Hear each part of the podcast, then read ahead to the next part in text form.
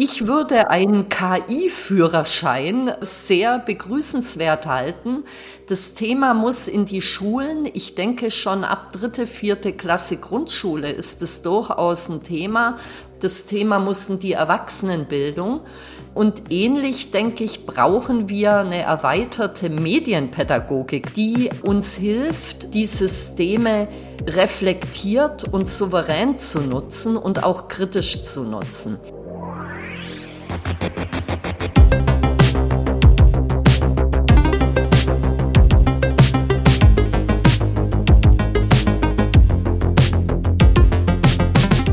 Hallo und herzlich willkommen zu einer neuen Folge mit Herz und KI.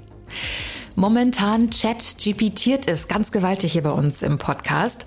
Wir haben in den vergangenen Folgen darüber gesprochen, wie Chatbots, wie KI-basierte Sprachanwendungen unsere Zukunft ändern werden. In der letzten Folge mit Lisa ging es ganz speziell darum, was ChatGPT mit unserer Arbeitswelt anstellen wird. Und heute bringe ich euch dann wieder durch die Folge. Ich bin Fanny Rosenberg und es geht auch in dieser Folge um Fragen rund um ChatGPT. Wir stehen ja den digitalen Veränderungen hier im Podcast insgesamt sehr positiv gegenüber. Wir wollen aber auch trotz all der Begeisterung über ChatGPT und Co. auch mal die andere Seite der Medaille anschauen. Also es geht heute darum, ob wir in all unserer Euphorie und der Neugierde vielleicht auch etwas übersehen, das aber ganz wichtig ist. Ihr merkt es vielleicht an euch selbst, ganz bestimmt aber an eurem Umfeld, dass ChatGPT momentan einfach wahnsinnig ähm, begehrt ist und begeistert. Wir benutzen es ganz fleißig, wir tippen da unsere Fragen und unsere Aufgaben ein und wir vertrauen dann einfach mal darauf, dass das Ganze irgendwie schon stimmen wird, was uns dann ausgespuckt wird. Man hört natürlich in den Medien auch immer wieder von gewissen Unzuverlässigkeiten, also von Gerichtsakten zum Beispiel, die ChatGPT erfunden hat, die bei der Gerichtsverhandlung dann auch für einen richtigen Skandal gesorgt haben. Und dann sagen wir uns, ja, aber ich ähm, benutze dieses Tool ja jetzt auch nicht, um Raketenwissenschaften zu betreiben, sondern ich stelle da ja die etwas handelsüblicheren Anfragen und Aufgaben. Also irgendwie betrifft mich das dann nicht.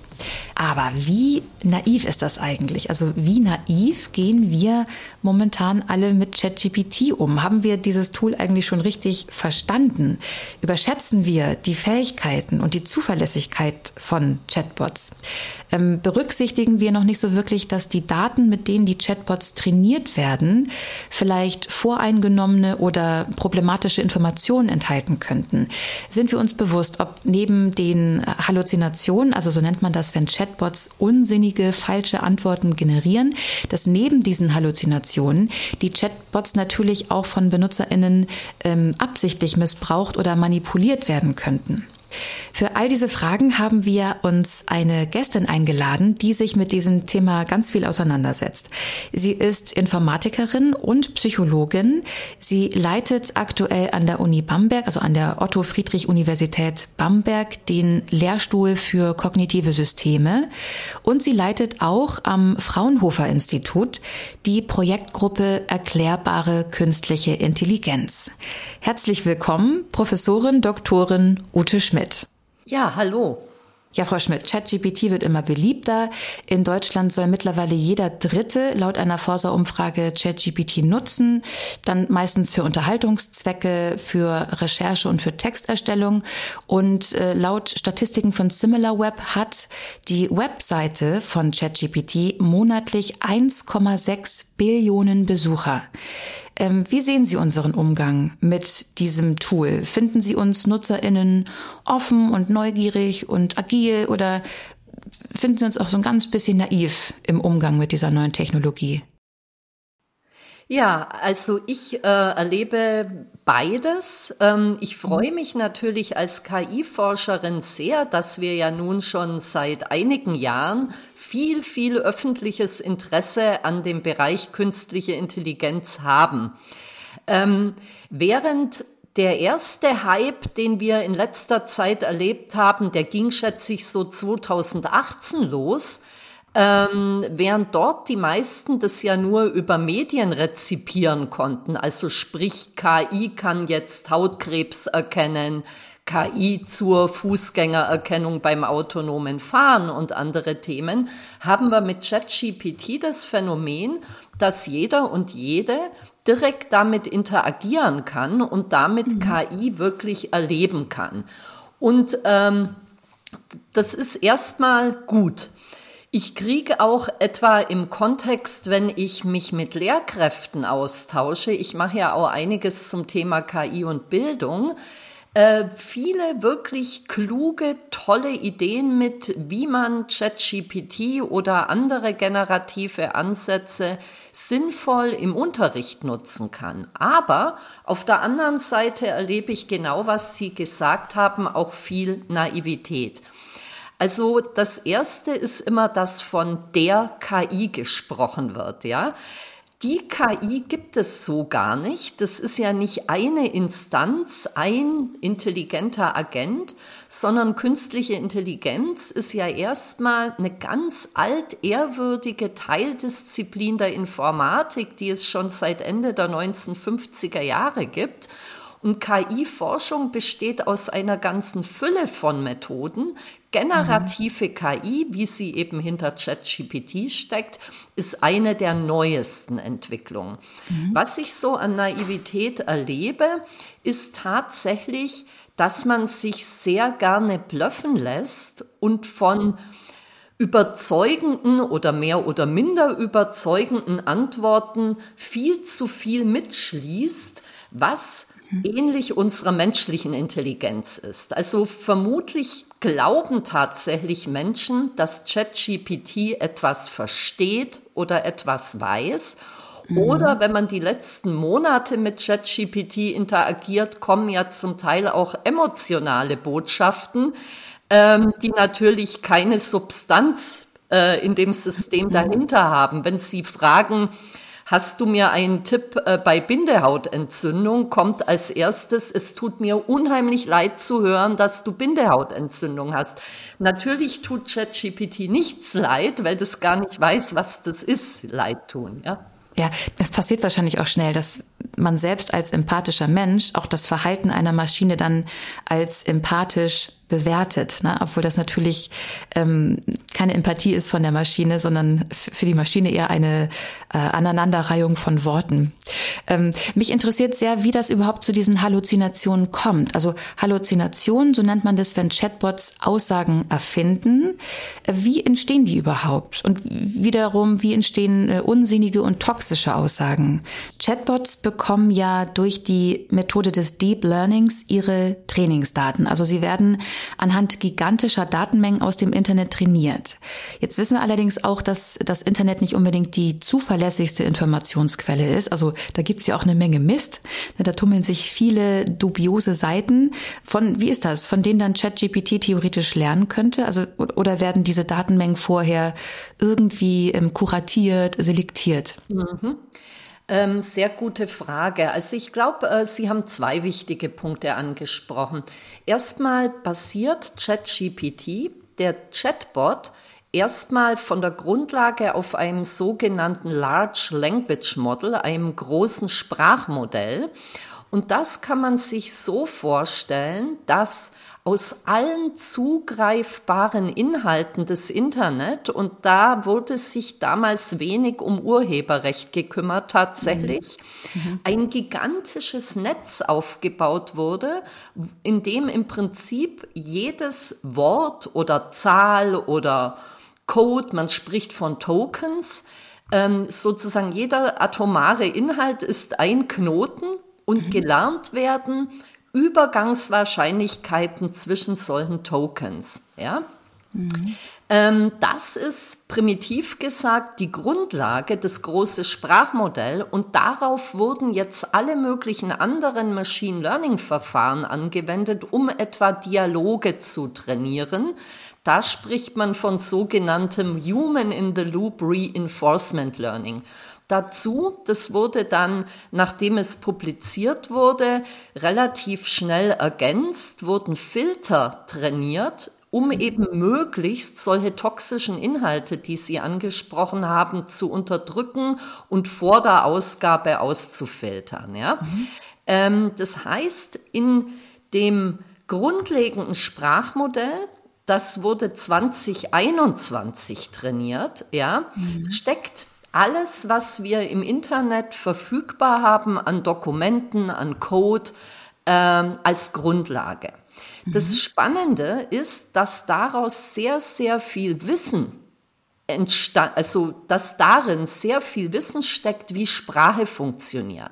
Mhm. Uns fällt, denke ich, allen auf, dass ChatGPT sehr gut formulieren kann. Ja, jedenfalls ja. in Deutsch und Englisch. In anderen Sprachen kann ich es nicht testen, weil ich die nicht beherrsche. Also jetzt ist es so, dass natürlich bei diesen Inhalten, das war Ihr erster Punkt, mhm. ähm, nicht alles ähm, wirklich überprüft ist. Wenn man sich die gigantische Masse an Informationen im Internet vorstellt, dann gibt es sicher Bereiche, sagen wir mal Quantenphysik, mhm. wo es vor allem wissenschaftliche Paper gibt, ähm, wo vermutlich viel Wissen, viel Wahrheit, viel gesicherte Information drin steckt. Aber nehmen wir mal so einen Bereich wie Medizin. Da gibt es zwar eine Fülle von wissenschaftlichen Texten, aber es gibt natürlich auch jede Menge Foren, Selbsthilfegruppen, ähm, Heilsteinanbieter und so weiter. Und alles, was im Internet crawlbar verfügbar war, um dieses Modell zu trainieren, ist eingeflossen. Das heißt, gerade in dem Bereich wie Gesundheit, Medizin, wird man doch einen relativ hohen Anteil an Information erwischt haben, die nicht sehr gesichert ist. Ähm, das ist der eine Punkt. Der zweite Punkt, das Halluzinieren, ergibt sich aus der Architektur dieses großen Sprachmodells. Das fügt eben mit Übergangswahrscheinlichkeiten Worte aneinander. Und man sozusagen, es kann auch mal falsch abbiegen, ja. Also mhm. es ist eben nicht dasselbe, wie wenn wir eine Internetsuche machen über eine Suchmaschine, wo wir ja direkt auf Webseiten und Inhalte zugreifen, sondern es baut die Texte ja neu aus den Informationen in dem großen Sprachmodell. Glauben Sie denn, dass Halluzinationen ein anfängliches Problem sein werden, weil einfach die Technologie heute noch nicht so ausgereift ist? Oder ist es eher so wie, so wie menschliches Versagen einfach immer ein Teil der Menschlichkeit sein, bleiben wird, dass auch Halluzination immer ein Teil von generativer KI bleiben wird? Ja, ähm, ich glaube, man kann sie reduzieren, ähm, wo immer ähm, KI-Forschung in die Anwendung kommt, ergeben sich ja dankenswerterweise auch immer wieder gleich neue Forschungsfragen. Und es wird jetzt seit einiger Zeit aktiv genau daran geforscht, wie man solche Halluzinationen möglichst vermeiden kann. Ganz mhm. ausschließen kann man das, glaube ich, nicht. Aber die Forschung dazu heißt Retrieval Augmented Generation. Das heißt, man kombiniert jetzt die gute alte Suchmaschinentechnologie, die etwa hinter ihrer Google-Suche steckt, ja, mhm, mhm, kombiniert man mit generativer KI, also etwa mit ChatGPT. Und das funktioniert dann so, dass wenn Sie ChatGPT eine Anfrage stellen, einen sogenannten Prompt geben, wird das, was Sie da formulieren, genutzt, um eine Suchmaschine zu befragen. Dadurch werden tatsächlich mit der bewährten Technologie, die es jetzt ja seit Jahrzehnten gibt, tatsächlich aktuelle Inhalte, gut gerankte Webpages, ja, mhm. genutzt. Und diese Information wird genommen, um die Textgenerierung, die Antwortgenerierung mit zu beeinflussen und zu kontrollieren. Mhm. Jetzt haben wir über Halluzination gesprochen, über unsinnige, über toxische Aussagen. Ich hatte vorhin auch die Möglichkeit genannt, dass es natürlich auch Menschen geben kann, die bewusst die Technologie manipulieren möchten.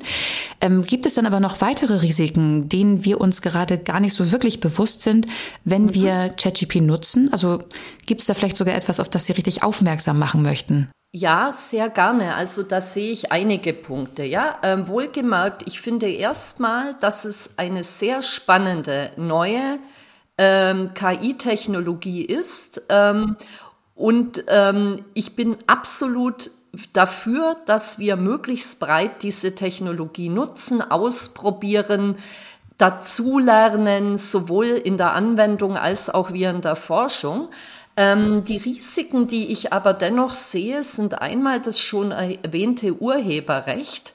Ähm, da ähm, denke ich, gibt ergeben sich viele Fragen. Erstmal schon eben, durften denn die ganzen Inhalte, die zum Aufbau des Sprachmodells genutzt wurden, überhaupt genutzt werden? Ne? Das ist eine große juristische Frage. Mhm.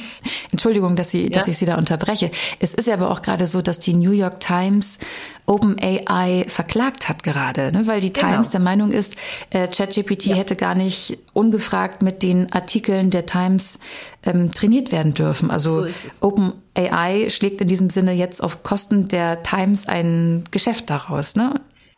Ganz genau. Und das natürlich im Nachhinein anzugehen, wird schwierig. Ne? Also ja, ich ja, glaube, ja. in Zukunft muss man beim Training von Modellen da genauer drauf achten. Da wäre auch Stichwort AI Act, den ähm, ja die äh, EU jetzt verabschiedet hat dass tatsächlich Daten, mit denen Modelle trainiert wurden, egal um welche Art von Machine Learning Modellen es sich handelt, eigentlich immer offengelegt werden müssten. Ne? Mhm. Mhm. Ähm, Finde ich einen guten Punkt. Ähm, danach wäre aber die nächste Frage, wenn ich jetzt selber ein Bild mit einem Bildgenerator erzeuge oder einen Text, ja, mhm. äh, und da floss Information eben ein aus vielen anderen Texten. Wie klärt man dann Urheberrecht dort, ja? Mhm. Also das, denke ich, ist ein großer Bereich, wo sich ja auch ähm, die Juristen, die Juristinnen und Juristen viel mit beschäftigen. Ich sehe aber noch andere Probleme. Äh, zum einen haben solche Ansätze einen wirklich gigantischen Energieverbrauch. Das heißt jetzt nicht, dass wir deswegen große Sprachmodelle abschalten sollten, aber ich glaube, man müsste das viel transparenter machen und sich in manchen Fällen auch überlegen, wie groß ist das Modell denn, das ich für meine Anwendung brauche. Also man sagt, dass das Training von GPT-3, inzwischen sind wir ja schon bei GPT-4, 552 Tonnen CO2 erzeugt hat. Und mhm. man muss sich auch klar machen, dass nicht nur das Training teuer ist, sondern wann immer wir mit diesem System interagieren, braucht es enorm Energie. Ja, ähm, das, denke ich, ist ein Punkt, der müsste transparent gemacht werden. Möglicherweise wirklich das bei der Nutzung solcher Systeme nebenher ähm, angezeigt wird, wie viel Energie wir gerade verbrauchen. Aber übrigens würde ich dasselbe auch für Streaming von Videos etwa äh, ganz gut finden. Ein anderer Punkt, ähm, der selten diskutiert wird, ist das Thema Clickworker in Indien und in afrikanischen Ländern. Mhm. Es klingt immer so, als ob die aktuellen KI-Systeme wie so Wundermaschinen alles ganz alleine lernen. Das ist aber keineswegs der Fall. Da ist unheimlich viel menschliche Interaktion involviert etwa für die genannten Filter, die toxische Inhalte erkennen, wurden kenianische Clickworkerinnen für zwei Dollar die Stunde beschäftigt in großem Stil, die wirklich schrecklichste Texte labeln mussten, ob darin toxische Inhalte sind oder nicht. Und ich glaube auch da, also das wäre sozusagen eine Erweiterung von etwas wie einem Lieferkettengesetz, mhm. müsste man eigentlich transparent machen, wie viel menschliche Arbeit und vor allem auch wie viel schlecht bezahlte menschliche Arbeit alle großen KI-Unternehmen nutzen, um ihre Systeme äh, zu verbessern und überhaupt zu trainieren. Ein weiterer Punkt, der ist vielleicht nicht ganz so schlimm auf den ersten Blick, ich selber fände es aber auf Dauer schlimm, ist, dass unsere Sprache sehr normiert wird und sehr verarmt.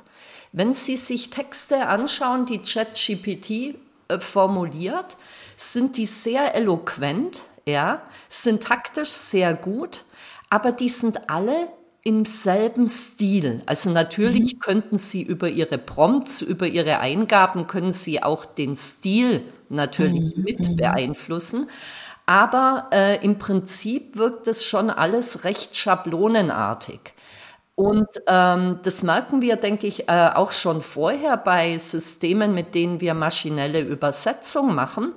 Ähm, also mir zumindest fällt es immer mal auf, dass eben relativ gute zwar, aber doch sehr standardisierte Formulierungen dabei rüberkommen und dass vielleicht bestimmte grammatische Konstruktionen, aber vielleicht auch bestimmte altmodischere Worte schlichtweg nicht vorkommen. Und ich habe Angst, je mehr wir diese Systeme nutzen, dass umso mehr der Reichtum unserer Sprache verschwindet. Mhm.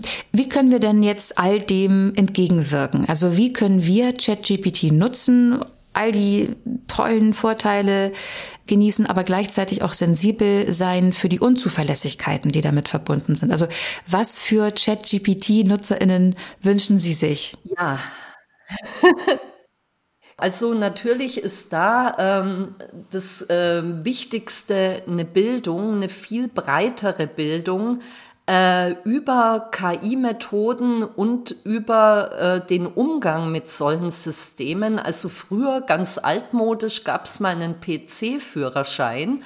Ich würde einen KI-Führerschein äh, sehr begrüßenswert halten. Das Thema muss in die Schulen. Ich denke schon ab dritte, vierte Klasse Grundschule ist es durchaus ein Thema. Das Thema muss in die Breite in Schulen, nicht nur Gymnasien, sondern eben auch Mittelschulen, dann Berufsschulen. Das Thema muss in die Erwachsenenbildung. Ähm, und natürlich ähm, können wir alle, ich habe Führerschein gesagt, Auto fahren, auch wenn wir nicht verstehen, wie ein Auto im Detail wirklich funktioniert. Ähm, und ähnlich, denke ich, brauchen wir eine erweiterte Medienpädagogik, wenn man so will, die äh, uns hilft, wirklich die Systeme reflektiert und souverän zu nutzen und auch kritisch zu nutzen. Ich glaube, das Stichwort heißt hier Mensch-KI-Partnerschaft. Also ChatGPT ist sehr, sehr gut für einfache Gebrauchstexte. Es ist auch sehr gut, eine Textsorte in eine andere zu überführen, wie schreib mir diesen Text nochmal in einfacher Sprache oder mach mir eine Itemliste aus folgendem Text. Solche Dinge funktionieren prima. Aber äh, für viele andere Dinge müssen wir lernen, dass wir die Ausgabe des Systems nicht nehmen dürfen, wie sie ist, sondern als Grundlage nehmen und diese dann verbessern. Das heißt, wir müssen viel mehr lernen, Dinge kritisch zu lesen, kritisch zu hinterfragen, ähm, Aussagen, die Fakten äh, sein sollen, lernen zu prüfen über unabhängige Quellen. Sie als Journalistin wissen, dass äh, eine gute Regel im Journalismus ist, dass ich, um die Wahrheit eines Fakts zu prüfen, eigentlich drei unabhängige Quellen zu Rate ziehen sollte. Mhm. Ähm, und ich glaube, das muss alles äh, in Bildungsprogramme überführt werden, damit wir wirklich den Nutzen von solchen Systemen ähm, ja, nutzen können mhm. und gleichzeitig aber ähm, die Risiken eindämmen. Wie realistisch ist es überhaupt, dass äh, ChatGPT von uns immer kritisch hinterfragt wird und dass wir selber nochmal Fakten prüfen? Also ich sehe das so ein bisschen utopisch, dass wir da so verantwortungsvoll mit umgehen. In manchen Fällen merkt man natürlich, wenn einem da gerade eine Halluzination vorliegt, weil ähm, ChatGPT da so eine absolut bekloppte Antwort generiert hat. Aber in vielen Fällen ist es ja gerade bei der Informationsbeschaffung so, dass wir die Antwort nicht wissen. Gibt es irgendeine einfache und wirklich praktikable Möglichkeit, Falschinformationen zu erkennen? Also schnell und praktikabel bin ich mir nicht ganz so sicher, ja. Das mhm. kommt sehr auf den Inhalt an. Mhm. Ähm, also generell sollte man sich überlegen, wozu man ChatGPT einsetzt. Ja, also ich würde es eben persönlich nicht dafür einsetzen, äh, wenn es um Bereiche geht, in denen ich mich nicht gut auskenne, mir Texten, Texte generieren zu lassen, mhm. äh, etwa über äh, Quantenphysik, ja. Ähm, da, da äh, würde ich dem nicht trauen, weil das selber überhaupt nicht meine Expertise ist. Ne? Also ich glaube, in allen Bereichen, wo wir uns selber gut auskennen, kann es eine sehr effiziente Hilfe sein, um Dinge zu strukturieren, um vielleicht noch mal einen anderen Aspekt mitzukriegen, den man selber nicht bedacht hat und so weiter. Also eher als Ideengeber. Ähm, aber eben nicht, äh, um Wissen, das ich nicht habe, mir von ChatGPT erklären zu lassen. Dafür sollten wir nach wie vor andere Quellen nutzen. Ähm, ich mache noch mal ein Beispiel ähm, noch mal mit der Medizin. Wenn ich jetzt etwa frage, hast du mir Tipps gegen Einschlafstörungen, ja? Ähm, kann da alles Mögliche kommen und ich kann ja nicht beurteilen, aus welchen Quellen. Wenn ich dasselbe jetzt eine Suchmaschine frage, dann sehe ich ja den Kontext, ja, dann sehe ich eben, okay, das hier ist das Schlaflabor einer Uniklinik. Dem traue ich dann vielleicht eher, als wenn als nächstes die Seite von einem Pharmakonzern kommt, der mhm. Schlafmittel vertreibt. Oder mhm. wenn eine Seite ist von äh, einer Esoterikgruppe. Ja? Mhm. Also es heißt, wir alle sind ja mehr oder minder gut trainiert, ähm, mh, Quellen zu beurteilen ähm, auf dieser Ebene. Ne? Also wir sind mehr oder weniger mediengebildet, wenn man so will. Ähm, bei ChatGPT fehlt mir ja dieser Kontext und ähm, dass ich dann selber im Nachhinein sage, oh, dieser Tipp kommt mir jetzt nicht so gut vor und mir dann noch mal die Mühe mache, anders zu recherchieren, ähm, da muss sich das schon lohnen, sozusagen vom Aufwand her. Und deswegen würde ich eben eher äh, darauf zielen, mir äh, Menschen sehr genau zu informieren, für welche Arten von Anwendungen ChatGPT ein tolles Tool ist und wann man lieber andere Möglichkeiten nutzen mhm. sollte zur Informationsbeschaffung. Ja, also all diese Sachen, zum Beispiel Bildungsprogramme in Schulen etc., die müssen ja auch beschlossen werden. Also insgesamt müssen Regulatorien aufgestellt werden für die Nutzung von KI. Wie sieht es damit aus? Also wie sehr hat ähm, Ihrer Meinung nach die Regierung das Thema künstliche Intelligenz im Griff? Ja, ähm, ich denke, punktuell gibt es da durchaus äh, offene Ohren in der Politik und auch Menschen, die sich damit kritisch auseinandersetzen. Ähm, ich war etwa bei einer Veranstaltung einer unserer Regierungsparteien, wo ich wirklich beeindruckt war, wie viel Fachwissen eben dann bei den entsprechenden Abgeordneten da ist. Auf der anderen Seite bin ich zum Beispiel etwas enttäuscht, dass der neu eingerichtete Zukunftsrat des Bundeskanzlers niemanden explizit aus dem Bereich künstliche Intelligenz mit dabei hat. Ja, also durch den AI Act, durch die äh, KI-Verordnung der Europäischen Union ist Deutschland ja auch schon dabei, die Nutzung von KI mit einem Regelwerk zu versehen. Diese KI-Verordnung ist das weltweit erste Gesetz, das diese Regulierung von künstlicher Intelligenz vornimmt. Es muss momentan alles noch finalisiert werden und bis dann auch alle Regelungen dieser Verordnung greifen, wird das wohl zwei Jahre dauern, so dass das Gesetz tatsächlich in Deutschland wohl erst 2026 anwendbar sein wird. Was wird sich denn dadurch verändern? Also was wird sich an unserem privaten Nutzungsverhalten ändern? Ähm, so gut kann ich das nicht beantworten. Ich kann ähm, meine Meinung dazu sagen. Ähm, ich glaube erstmal, dass es wirklich eine gute Sache ist, dass der AI-Act äh, auf europäischer Ebene beschlossen wird. Ich glaube, das, ähm, was dann im Endeffekt der kritische Schritt sein wird, ist die Umsetzung in den einzelnen Ländern oder in Deutschland, vielleicht sogar in den einzelnen Bundesländern.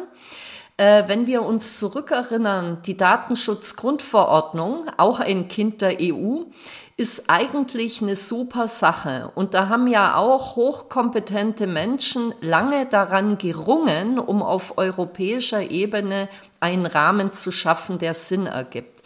Ähm, als es dann in die einzelnen Länder ging, sind ist Deutschland meiner Meinung nach teilweise sehr übers Ziel hinausgeschossen und teilweise lag das aber auch äh, an der ganz konkreten Umsetzung im Kleinen, ja, dass eben mhm. Behörden auf kommunaler Ebene oder der Sportverein oder was auch immer, weil sie sich nicht ganz sicher waren, was die Konsequenzen sind der einzelnen Regularien, Mhm. pauschal erstmal alles verboten haben oder mhm. für mhm. alles und jedes Unterschriften und Einwilligungen geholt haben. Und es war völlig überzogen und das haben andere Länder in der EU auch deutlich lockerer gemacht. Mhm. Wenn sowas natürlich passiert, haben wir ein Problem. Ja? Also wir haben ja ohnehin das Thema überbordende Bürokratie.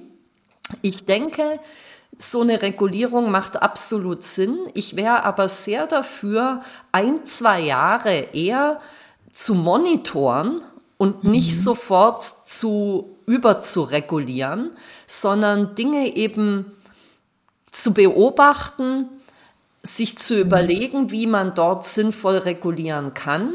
Ähm, aber gerade auch Start-ups, ähm, KI-Unternehmen erstmal ein bisschen mehr freie Hand zu lassen, praktisch eine Experimentierklausel, um daran zu lernen, wie man es vernünftig machen kann. Ja, Sie stehen dem Fortschritt von künstlicher Intelligenz ja sehr positiv gegenüber.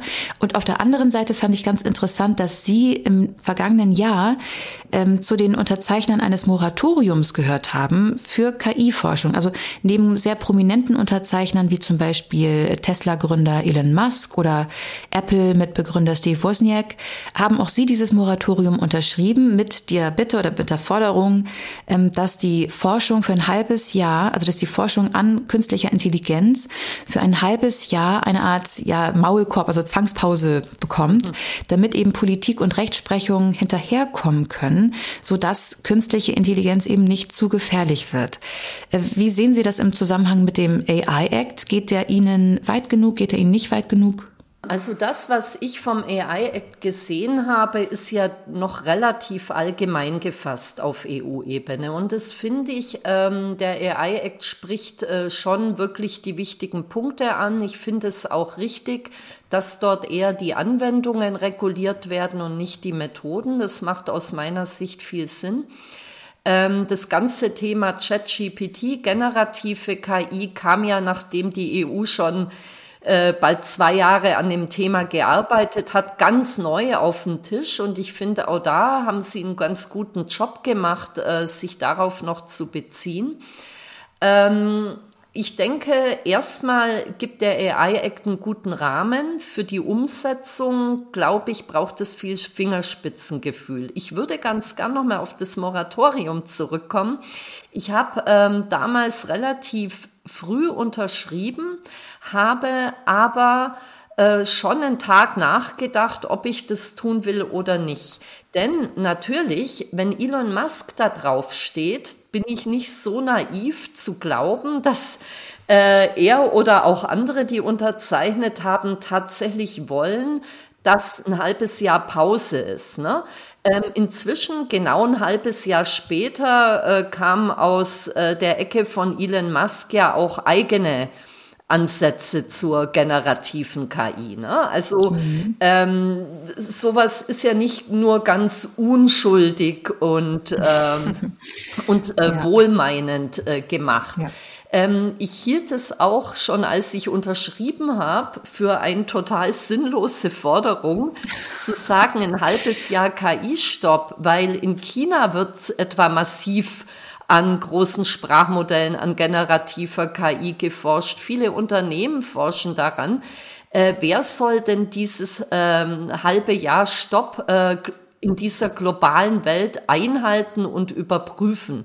Ich habe damals unterschrieben, weil in dieser Zeit meiner Meinung nach viel mehr Naivität war als heute, um einfach darauf aufmerksam zu machen, wir brauchen einen breiten öffentlichen demokratischen Diskurs über Nutzung von KI. Wie wollen wir hier in Deutschland etwa zukünftig mit KI Medizin betreiben, arbeiten, Journalismus machen, Bildung gestalten und so weiter. Und das war mein Motiv da zu unterschreiben. Ich glaube, das geht auch nur, wenn sich KI-Expertinnen und Experten mit allen auf Neudeutsch Stakeholdern äh, an einen Tisch setzen und wenn man wirklich im Detail aushandelt, wie ist es mit KI in der Medizin, wie ist es mit KI in der Bildung und so weiter.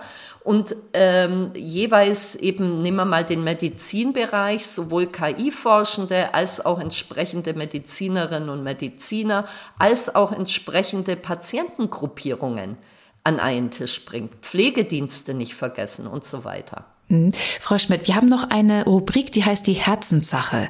Da darf dann der Interviewgast seine Hoffnung, seine Wünsche formulieren und es darf auch einfach unrealistisch sein. Also was wünschen Sie sich in fünf bis zehn Jahren hinsichtlich dieses Themas?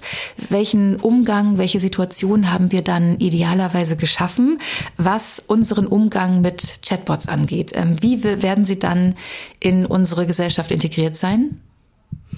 Ja, zum einen wünsche ich mir, dass das Thema künstliche Intelligenz, AI Literacy, in möglichst vielen Lehrplänen von der Grundschule zur Uni, von der Berufsschule zur Erwachsenenbildung vorkommt und dass wir in Deutschland eine Bevölkerung haben, die informiert ist und entsprechend KI-Systeme, egal ob Chatbots oder auch andere, souverän und äh, sicher nutzen kann.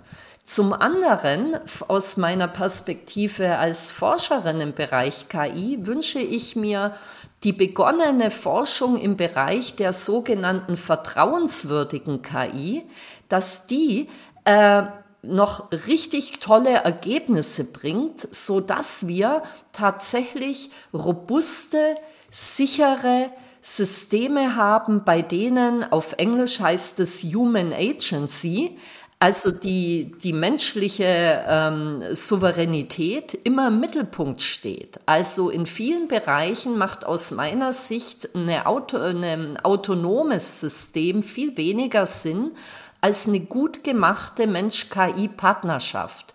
Dazu brauchen wir viel Forschung innerhalb der KI und dazu brauchen wir aber auch interdisziplinäre Forschung, äh, etwa um solche interaktiven Schnittstellen, die uns zum Beispiel auch helfen, wach und kritisch zu bleiben bei generierten Inhalten, die uns da weiterhelfen, so dass wir die Vorteile von KI-Methoden nutzen können und möglichst gleichzeitig selber wache und informierte und kritische Menschen bleiben können. Frau Schmidt, dann bedanke ich mich herzlich für dieses tolle Gespräch mit Ihnen. Vielen Dank für die Zeit und für die Antworten. Gerne. Vielen Dank auch an euch Zuhörerinnen, dass ihr euch die Folge angehört habt. Vielen Dank für eure Zeit. Wir hören uns wieder, dann wieder mit Lisa, die zum Internationalen Frauentag am 8. März darüber sprechen wird, inwiefern ChatGPT zu Diversität beitragen kann. Also ob äh, künstliche Intelligenz ein Wegbereiter für eine gerechtere Gesellschaft sein kann oder ob sie zumindest momentan eher ähm, bestehende Ungleichheiten vielleicht sogar verschärft. Schaltet da also sehr gerne wieder ein. Wir freuen uns darüber sehr. Wenn ihr unsere Arbeit unterstützen möchtet, dann abonniert sehr gerne unseren Podcast. Hinterlasst uns auch gerne Kommentare mit euren Anmerkungen, mit Kritik, mit Lob und sehr, sehr gerne eben auch mit Wünschen, womit wir uns hier in den kommenden Podcast-Folgen für euch thematisch beschäftigen können. Also zu welchem Thema würdet ihr gerne hier ein Interview hören? Ihr könnt uns das jederzeit auch an podcast.jdb schicken. Und ähm, damit sage ich dann für heute Tschüss. Ihr macht euch hoffentlich noch eine schöne Woche und wenn ihr möchtet, dann hören wir uns hier in der nächsten Folge wieder. Bis bald bei Mit Herz und KI.